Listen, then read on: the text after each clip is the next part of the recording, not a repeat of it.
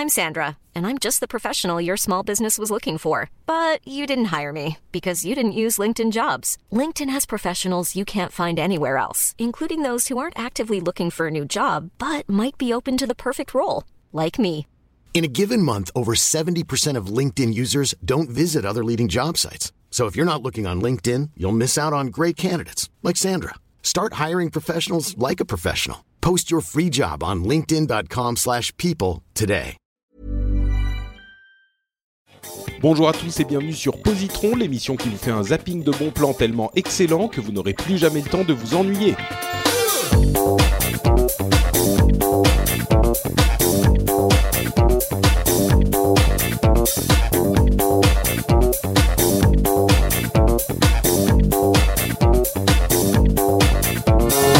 Bonjour à tous et bienvenue sur Positron, l'émission où on vous raconte des trucs super cool, non, où on vous recommande plutôt des trucs super cool. Euh, on est deux, je suis Patrick Béja, il est Pascal Mabille pour notre troisième épisode ensemble de cette session. Comment ça va Pascal? Eh ben écoute, ça va très bien. Ravi Patrick de te retrouver encore une fois pour partager avec toi nos, nos passions culturelles. Écoute, on a été euh, vraiment en, en, synchronisation euh, de nos âmes là sur ces deux premiers épisodes. Euh, je me demande si ça va continuer parce que on, on, toutes nos recommandations sont partagées les par l'un et l'autre et l'enthousiasme euh, communicatif se communique. C'est vrai, c'est vrai, c'est vrai. C'est pas facile d'arriver à ne pas avoir les mêmes choix, donc. Euh... On va voir. Mais c'est Ouais. peut-être l'épisode du. On va voir. De la Discord. voir. Ah, attends, faut teaser, faut teaser. Oui, oui, non, on va voir ce qui va se passer effectivement. Eh bien, écoutez, je vais commencer tout de suite avec un film euh, que, comme on parlait de Mad Max Fury Road euh, la dernière fois, euh, ce film aussi, je l'ai vu peut-être, je sais pas, cinq ou six fois, et je ne m'en lasse pas. C'est un film incroyable, un coup de maître, qui est peut-être un petit peu. En même temps, j'allais dire qu'il est moins à recommander à tout le monde, mais Fury Road est un petit peu particulier aussi. Donc, j'irais, il est aussi euh, universel en ce sens qu'il n'est pas universel. Il faut avoir certaines prédispositions pour l'apprécier, mais si on l'apprécie, ah, bon sang comme on l'apprécie. Je, j'arrête le suspense. Je vous parle de Lost in Translation, qui est un film de Sofia Coppola sorti en 2003 euh, avec euh, euh, Scarlett Johansson Merci et et Bill Murray. voilà, euh, Scarlett Johansson et Bill Murray. Euh, c'est un petit peu le film qui a fait revenir Bill Murray euh, dans la conscience des, des gens. Il l'avait un petit peu oublié depuis quelques années. Et c'est un film à la fois particulier et enchanteur. C'est un film qui se passe au Japon. Euh, pour vous expliquer rapidement l'histoire, euh, Bill Murray joue le rôle d'un acteur euh, un petit peu, enfin connu, mais un poil sur le retour, ou en tout cas qui n'a pas non plus le, le qui n'est plus hyper en forme, il est plus hyper jeune, ça c'est certain. Et il va au Japon pour tourner une publicité pour un whisky, pour lequel on le paye très cher, comme c'est, on le sait, c'est souvent le cas pour des acteurs américains, ils vont faire des pubs au Japon. Et il est dans son hôtel, sa vie de famille est pas euh, hyper euh, joyeuse. Il est dans son hôtel, il s'emmerde un peu et il va rencontrer euh, une fille beaucoup plus jeune que lui qui est là avec son mari photographe. Et son mari photographe, bah il est très occupé et donc elle, elle s'emmerde un petit peu aussi. Et il va se jouer une histoire entre eux. Donc je vais pas aller plus loin. Et en fait, je vous ai raconté une bonne partie de l'histoire, mais l'histoire n'a pas énormément d'importance finalement dans ce film. Euh, ce qui est important, c'est à la fois le Japon, qui est vraiment euh, le, le troisième personnage du film, qui est euh, qui est omniprésent évidemment dans le film, mais plus que simplement comme le, le cadre de leur euh, de leur aventure, euh, mais vraiment comme un, un euh, il- il- elle joue énormément euh, Sofia Coppola avec le japonais, les personnalités des japonais, les petits trucs bizarres qu'on peut trouver dans Tokyo, euh, etc., etc. Euh, et puis le, le deuxième élément essentiel, c'est euh, la mise en scène absolument enchanteresse euh, de ce film. C'est vraiment un, un, chaque image est délicatement euh, composée. Chaque image est enchanteresse. Enfin, je répète ce terme, je répète cet adjectif, mais enchanteur est un, un, un terme qui est vraiment approprié au film, à mon sens. Euh, et chaque image nous transporte. Euh, on a le, le, le Japon et la délicatesse de ce cette mise en scène qui nous place, je vais utiliser des mots forts parce que j'aime beaucoup le film, mais ce film c'est presque une expérience, euh, c'est presque une transe. On, se laisse euh, envoûter, emmener, transporter par le film on, on emmagasine, on reçoit les émotions qu'il va vouloir nous faire passer. Euh, vraiment, l'histoire a finalement assez peu d'importance, mais on va passer par toute une série d'émotions. Et puis à la fin de ce voyage, de ce tunnel, euh, on a été, euh, comment dire, on n'est pas passé à la machine presque, mais on a été on a ressenti quelque chose et on n'en est pas épuisé, mais un petit peu on, se soupire, mais un soupir de satisfaction. C'est genre, ah, c'était, c'était, j'ai ressenti des trucs. C'était quelque chose qui s'est passé dans ma vie, quoi. Euh, hmm, c'est vrai, c'est vrai. Voilà, je, donc dis-moi ce que ce que t'en penses, si la description ah, est apte ou euh, pas. Écoute, c'est c'est marrant parce que tu vois, la dernière fois on a parlé de Mad Max et pour moi c'est exactement la même chose mais dans un univers totalement différent avec un rythme complètement différent.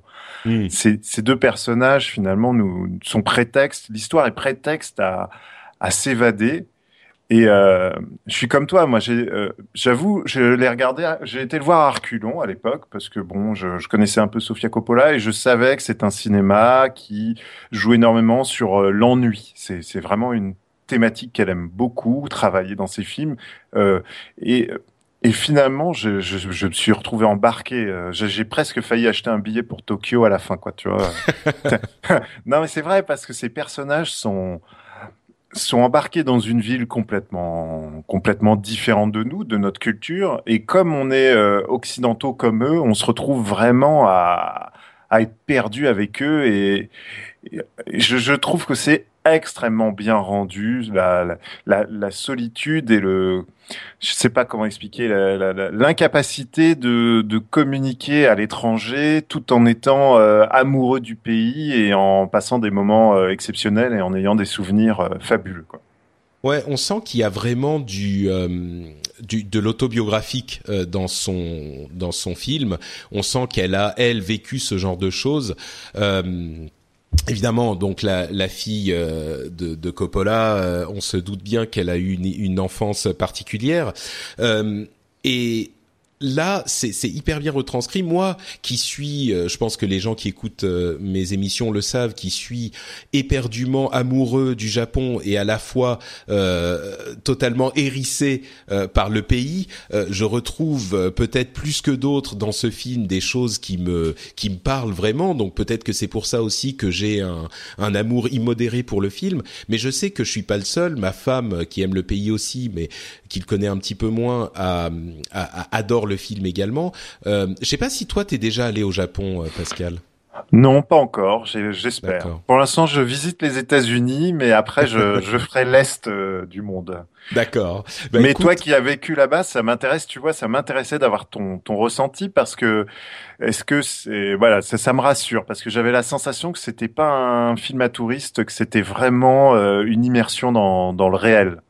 Ah bah, complètement. Bon, évidemment, elle exagère certains aspects qui sont. Euh, c'est du cinéma. C'est du hein. cinéma, voilà. Mais euh, mais il n'empêche que euh, je je peux tout à fait imaginer que euh, le le les, ces scènes-là se sont passées comme ça, à quelques petits poils de trucs près. Ah, euh, ah. Les émissions de télé, pardon? Non, non, mais c'est intéressant. ouais, les, les, émissions de télé, par exemple, sont, euh, il y en a des comme ça, des, des, des complètement loufoques. Euh, J'imagine tout à fait la scène où il doit filmer son euh, sa pub. Euh, moi, j'ai j'ai vécu euh, dans cet univers aussi. J'ai beaucoup travaillé avec des Japonais dans l'univers de la pub. Enfin, j'étais, je faisais de la production de pub euh, à Paris. J'ai fait plein de choses dans ma vie, euh, mais hum, j'ai fait de la production de pub en, en, Europe avec des Japonais. Il y en avait aucun qui était aussi détestable, mais par contre, il y avait ce genre de de de problèmes de traduction qui se faisaient ressentir et c'était pas évident. Donc, ils vont dire une phrase entière. Toi, tu traduis ça en quelques mots parce que bah ils mettent les formules, les machins, et tu veux pas dire exactement ce qu'il a dit. Enfin, c'était c'était très drôle. Euh, et il y a vraiment cette authenticité un tout petit peu patinée de cinéma, mais cette authenticité qui se ressent. Euh, c'est l'un des films les plus authentiques, non pas qui, qui t'explique pas, qui te filme pas la réalité, c'est pas un documentaire, mais qui te retranscrit le sentiment que tu vas avoir sur le Japon. C'est vraiment ça. C'est et c'est marrant que tu dises c'est très comparable à Fury Road parce que je suis sûr qu'il y a beaucoup de gens qui ne comprennent pas notre, notre, culture et notre génération, qui se diraient des gens qui vont aimer un film comme Fury Road. Euh, tu vois, c'est des gens, ah, c'est des gens qui aiment le cinéma violent, euh, d'action, qui vont pas apprécier quelque chose d'un petit peu plus subtil ou d'un petit peu, euh, euh un petit peu plus euh, intellectuel. Et, et je dirais deux choses. D'une part, ce sont des gens qui ne comprennent pas des films comme Fury Road. Il y a beaucoup de films d'action très très vides, mais il y en a aussi, il y a aussi des films un petit peu plus violents qui qui ont cette profondeur et c'est aussi des gens qui euh, ne vont pas comprendre qu'on puisse nous apprécier euh, ce type de cinéma beaucoup plus introspectif, beaucoup plus euh, intellectuel euh, et, et, vraiment le parallèle est très est complètement valide. il y a une vraie correspondance dans des styles complètement différents de d'émotions, de sentiments, de la manière de, de, faire passer ces sentiments entre Fury Road et, et Lost in Translation. Je dirais Patrick que ce sont deux films où on sent que le réalisateur aime le spectateur et ne, ne voit pas qu'un consommateur, mais euh, veut lui faire passer euh, une émotion forte, qu'elle soit euh, euh, une introspection sur soi-même, que ça soit de l'action à l'écran.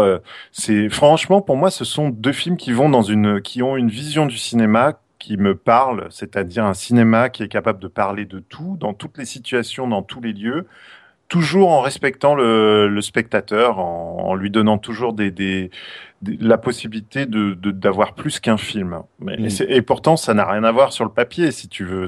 Ah je pense même ça, ça pourrait choquer les gens de, de dire que c'est la même chose. Mais en tout cas, c'est pour moi, c'est c'est ce, ce, rapport au cinéma que je, je, trouve fabuleux, quoi. Moi, Lost in Translation, euh, bon. Et je parle pas parce qu'il y a Scarlett Johansson, parce qu'en plus, c'est vrai qu'elle est extrêmement bien mise en avant dans ce film.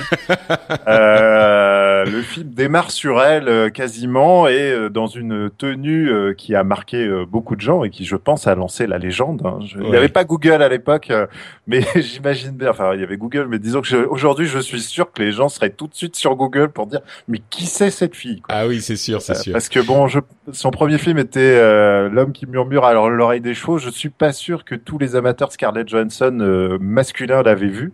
Donc là, c'est c'est la révélation. Hein. Non, c'est sûr. Et puis ce qui est ce qui est assez euh, intéressant aussi, c'est que contrairement à la Scarlett Johansson qu'on connaît aujourd'hui, qui est oui, très euh, caricaturale presque, on va dire. Ouais, elle est vraiment euh, très maquillée, très. Euh, bon, elle est elle est pas mal, mais elle est beaucoup plus plastique. Euh, dans ce film-là, elle est un petit peu plus jeune et, et surtout encore plus que d'être plus jeune, elle est très naturelle. elle est même, elle est pas vraiment enrobée, mais elle est normale quoi. Ouais. Elle elle a une forme de personne normale. Elle a pas la la taille euh, complètement euh, ceinturée, euh, elle est pas fine comme une allumette. Et et c'est enfin elle est un tout petit peu chubby on dirait en anglais mais un tout petit peu tout petit peu. Et et pourtant elle est d'un elle a un charme fou enfin bon bref oui, puis c'est agréable aussi de voir Bill Murray dans un rôle, euh, bon, que depuis il a beaucoup plus développé, mais euh, qui est moins euh, comique, euh, je dirais à gag, vous voyez, c'est-à-dire que c'est un personnage qui reste drôle, rien que dans le sourire, dans le regard, on sent mm. la malice. Du, de... Il se retrouve toujours dans des situations où finalement il ne peut pas s'exprimer parce que tu vois, il comprend rien ce qui se passe, mais il comp... c'est ça qui est marrant, c'est c'est un acteur prolixe qui se retrouve dans des situations où il est il est complètement paniqué parce que il comprend rien et et, et ça vraiment il le joue très très bien et ça pour ça mm. Bill Murray il est exceptionnel cette capacité de de vous regarder dans les yeux en vous disant ah, mais vous êtes d'accord avec moi cette situation est totalement loufoque. ouais complètement ouais ouais il y a il y a vraiment cette complicité qui s'installe entre entre le spectateur et lui, on a l'impression de d'être avec lui vraiment, de, de vivre ça euh, à côté de lui, quoi. Donc euh, bon, c'est c'est c'est un film que je, c'est le genre de film que je peux voir vraiment tous les tous les ans avec un immense plaisir. Euh, c'est c'est un film assez unique là encore, donc mm. voilà. non, tu voulais ajouter quelque chose? Non, non, je, je, je, suis content parce que c'est un film que j'aime beaucoup, que j'ai découvert euh, tardivement, euh, que j'ai, j'ai, le, le, le Blu-ray, puis euh, et j'avais même le DVD, c'est pour te dire, euh, je, je, je le rachète. DVD. Oui, mais je le rachète sans jamais le regarder, mais je sais qu'il fallait que je le voie. Et quand je l'ai vu, j'ai eu une claque, et je suis content d'en parler avec toi parce que toi, ayant vécu là-bas, euh, ça ne fait que confirmer la, la sensation que j'avais. Parce que mm. vous n'avez pas le syndrome des, par exemple, quand ça se passe en France avec l'ADS, le, le mime, et puis le, le béret, la baguette, quoi. C'est. Ah oui, non, non, complètement. Oui. Et c'est ça qui est cool, quoi. C'est, c'est un Japon qui existe. Mm, tout à fait. Et ouais, je suis, je suis, je, je voulais dire un dernier truc et j'ai oublié. Bon, je sais pas. Bref, ah, peut-être que ça me reviendra. Non, non, mais c'est, c'est, enfin, bon, bref, peu importe. Allez, on, on enchaîne. Euh, là encore, on pourrait en parler très longtemps. On enchaîne euh, avec, eh ben, un retour aux jeux vidéo. Tiens. Et mais on fait dans l'asiatique aujourd'hui. Euh, je viens de réaliser parce que alors nous allons parler d'un jeu pour PS4 qui s'appelle Dragon Quest Heroes. Il y a un sous-titre, je vous le dirai qu'une fois parce que je vous avoue, euh, il est un peu long. Le crépuscule de l'arbre du monde. Et, et, comme je ne suis pas spécialiste de l'univers de Dragon Quest, euh, je, bon, il paraît que pour les fans, c'est ça veut dire beaucoup de choses. Je pense que ça serait comme le retour de Dark Vador, tu ouais, vois, quelque chose comme ça. Tu vois, c'est genre attention, là, là, ça rigole pas. Là, là, on est dans. bon alors, figurez-vous que je euh, j'ai entendu parler de ce jeu parce qu'il est sorti il y a déjà un certain temps au Japon et tous les retours étaient fabuleux en disant oh, c'est un jeu exceptionnel, c'est un jeu exceptionnel. Et j'étais assez euh, pas réfractaire parce que c'est j'ai toujours une approche curieuse de tout, mais j'avoue que ça ne parlait que de sujets qui ne m'intéressent pas. Euh, C'est-à-dire que c'est un, en fait, c'est une licence connue de RPG japonais qui a été adapté sur un gameplay de jeu très particulier qui s'appelle le, Musso. Et euh, le Musso, en fait, c'est vous êtes un personnage au milieu de milliers d'ennemis et vous appuyez sur une touche en boucle pour euh, pour tous les, les, les, anéantir. Et euh, si vous voulez, le Musso, c'est un peu comme un jeu de football ou un jeu de course. C'est un style de jeu tellement particulier que soit on adhère et on jouera à tous les épisodes qui sortent autour de, de ce, ce gameplay, soit on n'y jouera jamais. Et moi, je m'étais dit bon bah, euh, sachant que Dragon Quest a été euh, créé graphiquement par Akira Toriyama, le, le, papa de Dragon Ball Z. Toriyama, ouais. Toriyama, excuse-moi. Ah, c'est ça quand on a un consultant, euh, un consultant avec soi euh, de l'Asie. Nipophile, ouais. Nipophile, c'est très précis. Et euh, bon, alors si vous aimez euh, l'univers graphique de Dragon Ball Z, déjà, ça ne peut que vous parler parce que c'est parce qu'on retrouve bah, C'est vraiment le même style, ouais, complètement. Voilà, mais je dirais c'est encore plus travaillé parce que comme euh, c'est dans de l'heroic fantasy, il y a des costumes, il y a des armures. Euh. Moi, j'aime beaucoup Dragon Ball, euh, j'adore l'univers graphique, mais je trouve c'est toujours dommage parce que finalement ils sont toujours en pyjama. Et, ça... et tu vois, et tu, tu, je me dis bon, son travail artistique est un peu limité graphiquement. Alors que là, dans Dragon Quest, il y a de tout. Il y a des fées, il y a des guerrières, il y a des magiciens, il y a des sorciers, il y a des monstres. En veux-tu, en voilà, de graphiquement, ça va dans tous les sens. Et donc, pourquoi je vous parle de ce jeu? Parce que j'ai un gros coup de cœur, j'avoue. J'ai découvert un, euh, un jeu qui, euh, pour moi, est indispensable si vous avez une PS4. À et je dirais, oui, alors je vais t'expliquer pourquoi. Parce que je retrouve enfin sur ma console euh, PlayStation euh, la magie des jeux que j'ai aimés chez Nintendo. Ce qui, euh, ce qui est souvent dommage en fait, c'est que je trouve qu'on a euh, trop segmenté les jeux entre les jeux pour enfants sympathiques euh, à la Mario qui sont pas des jeux pour enfants obligatoirement et des jeux euh, pour adultes euh, qui sont joués par des enfants, type Call of Duty où tu vois où ça se veut très sérieux, très premier degré. Et ce que je trouve très intéressant dans Dragon Quest, c'est qu'il y a un univers graphique qui pourrait rappeler euh, l'univers de, de, de, de qu'on retrouve chez dans les produits, euh, dans, dans les jeux qui, qui sont sur une Nintendo. Et en même temps, on retrouve la et en même temps, il y a, y a, un gameplay qui est très euh, très poussé parce que euh, Omega euh, Force, qui a produit le jeu, qui est le spécialiste de ce style de gameplay, qui, en fait, les jeux les plus connus, c'est Samurai Warrior, voilà. Ouais, c'est Sangoku Muso, qui est une série mais voilà. t'as raison, Samurai Warrior, c'est une série euh, légendaire euh, qui a qui existe depuis euh, je sais pas 20 ans au Japon, hum. qui se qui se base sur la le Sangoku oui, sur la, la, guerre des, enfin la, la péri une période spécifique. Une période très spécifique ouais. de la Chine, hein, si je dis pas de bêtises. C'est des jeux japonais sur l'histoire de la Chine, non C'est pas la guerre. Enfin, ça a l'air très très nébuleux. En plus, ça change de nom entre chaque pays, donc résultat, on sait jamais trop de quel jeu on parle. Ouais. Et, euh, et, en fait, ce qui est très intéressant, c'est qu'ils ont pris le meilleur des deux. C'est-à-dire, ils ont pris un gameplay super fun. Et là, honnêtement, sur PS4, c'est cool parce qu'avoir euh, tous ces décors euh, sublimes, tous ces personnages à l'écran, ça rame pas un instant, c'est fluide, c'est fun. Et euh, ils ont pris aussi le meilleur de, de, de euh, Dragon Quest, c'est-à-dire le côté RPG, ce qui donne une replay value, c'est ça, hein, si je dis pas de bêtises. Oui. Disons que le jeu, ne, on ne s'ennuie jamais parce que comme dans Destiny, et là je reviendrai si vous avez écouté la, la, toute première émission de notre série avec Patrick, comme dans Destiny, à chaque fois que vous avancez, il se passe quelque chose qui fait qu'on a envie de continuer l'aventure. Je vais vous faire rapidement le pitch de l'histoire, mais je vous avoue, c'est un scénario de RPG japonais, donc c'est très basique, c'est très sympathique, mais c'est pas, vous attendez pas à euh, c'est pas Game of Thrones. Hein. En fait, vous êtes dans un monde. c'est vrai parce que au début, quand ça démarre, je me suis dit mais qu'est-ce que j'ai acheté quoi Alors au début, ça démarre dans une, une, espèce de fête foraine de village où on se rend compte que euh, les humains et les monstres s'entendent tous très bien. Et puis là, il y a un méchant magicien avec une moustache. qui a, je sais pas, il n'a pas dû être invité à la fête, donc il est vénère.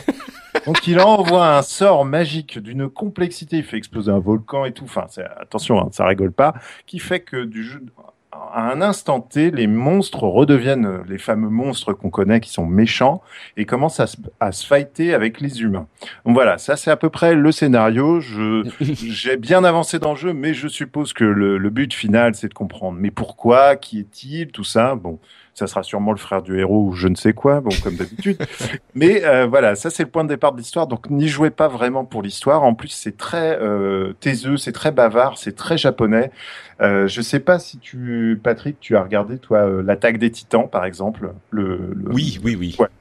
Enfin, j'ai regardé pas... la première saison, euh, si bon, je ne Voilà, c'est pour deux minutes d'action, t'as trois heures d'explication. Ah, mais si je, bon bah là c'est pareil. Si je sors mon épée maintenant, je l'aurais sorti trop tôt. Comment je vais faire pour prendre mon bouclier? Donc euh, bon, tout ce qui est l'aspect histoire, cinématique et tout, c'est super bien fait. Mais on va dire que bon, si vous rentrez pas de, si c'est pas votre kiff, c'est pas là que vous allez vous éclater. Mais alors le jeu, il est mais euh, il est magique. D'abord, euh, c'est c'est euh, je trouve que c'est grisant de se retrouver au milieu d'une armée de monstres, mais je dis une armée. Alors il paraît, j'ai entendu dire que pour ce genre de jeu, il y en a pas tant que ça. Bah, non, bah moi, je sais pas, il doit y en avoir une centaine ou 200 sur, sur, et vous êtes là avec votre épée et au début on se dit mais comment on va arriver à, à battre tout ça, tu vois? Et puis là, en fait, on se rend compte que très vite, on a des super pouvoirs de la mort, ou quand on envoie l'épée, on en tue 50 d'un coup et tout. Et ça devient super grisant. Il y a des monstres qui font euh, 10 mètres de haut, euh, on leur arrive au, bas du pied, euh, un peu comme Shadow of Colossus, vous voyez. Euh.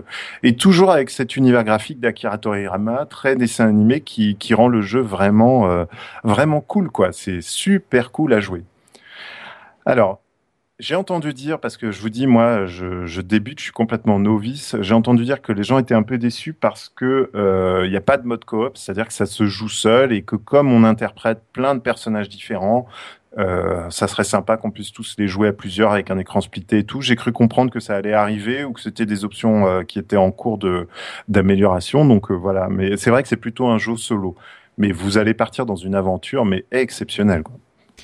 Écoute, euh, tu m'as vachement donné envie. C'est vrai que j'en entends parler depuis quelques temps de ce jeu, mais je l'avais moi aussi un petit peu euh, relégué à, euh, du côté des jeux genre euh, bon bah c'est un c'est un mousseau et puis euh, c'est pas mon style de jeu et puis en plus c'est Dragon Quest. J'ai jamais fait un Dragon Quest de ma vie. moi non plus.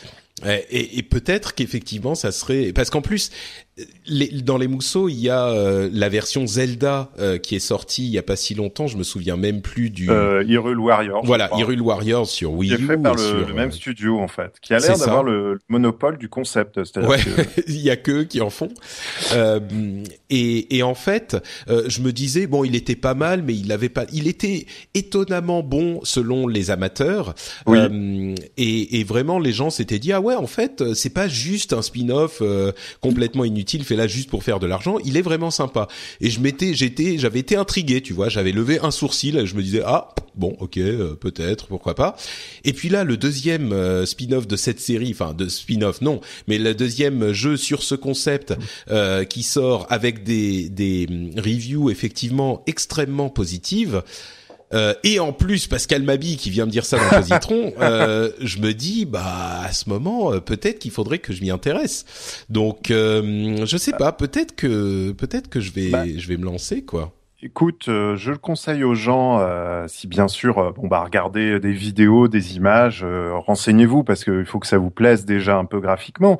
Mais euh, si vous avez aimé Zelda, parce que on retrouve ce côté, euh, j'aime bien moi, les petits villages avec les commerçants et qu'on échange des, des pots, des pommes contre des armures et tout ça.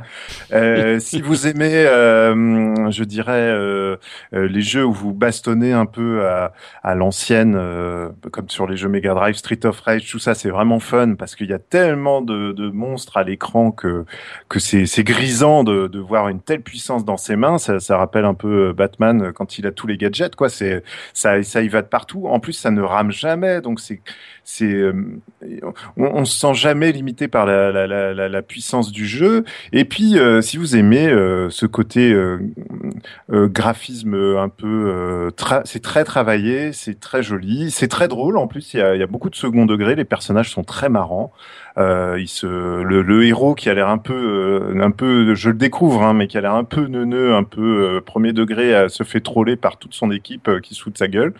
Donc j'ai vraiment été surpris en plus parce que ça se prend pas au sérieux. C'est c'est une bonne surprise et je vous en parlais aussi parce que euh, en cette période de fin d'année de, Noël où il y a euh, les Battlefront, euh, des jeux plus classiques, les Assassin's Creed, tout ça, c'est un jeu qui est moins cher que la moyenne puisqu'il est à 60. moi j'ai payé 60 au lieu de 70 déjà. Ça commence. Moi je trouve c'est plutôt sympa parce que vu le contenu c'est c'est pas volé du tout, il est il est prolixe et peut-être que c'est le genre de jeu qui va passer un peu à la trappe parce qu'il sort à un moment où il y a trop de, de blockbusters et, hmm. et je pense si vous avez l'occasion J'espère qu'il y aura une démo peut-être euh, d'ici là, mais mais si vous avez l'occasion de l'essayer, euh, regardez des vidéos et si ça vous tente, je, vous allez passer un super moment.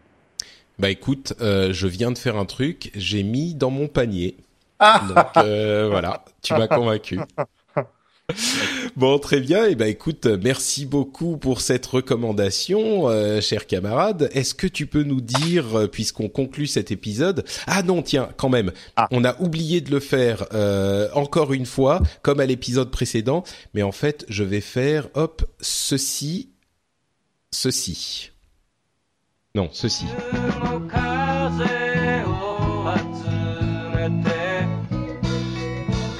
Compris, c'est la musique de euh, Lost in Translation.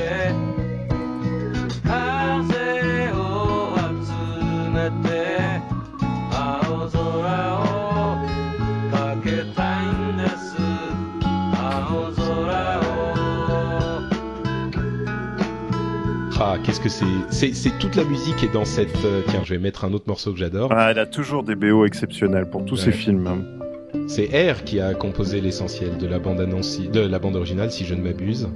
Oui, et je pense qu'il y avait déjà un peu de Phoenix à l'époque. Ah, d'accord. À vérifier, mais euh, je me demande s'ils ne se sont pas rencontrés à ce moment-là. Ouais, non, mais t'as raison, effectivement. Euh, en l'occurrence, euh, ce morceau-ci s'appelle Alone in Tokyo et c'est R qui l'a composé.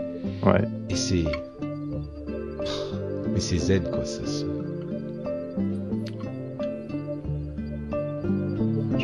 petit peu de son.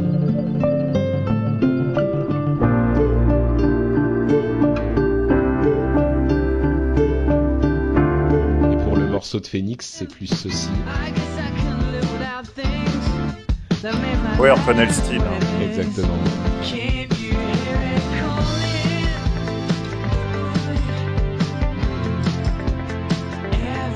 Ah, ça me refait passer des images du film là. c'est fou.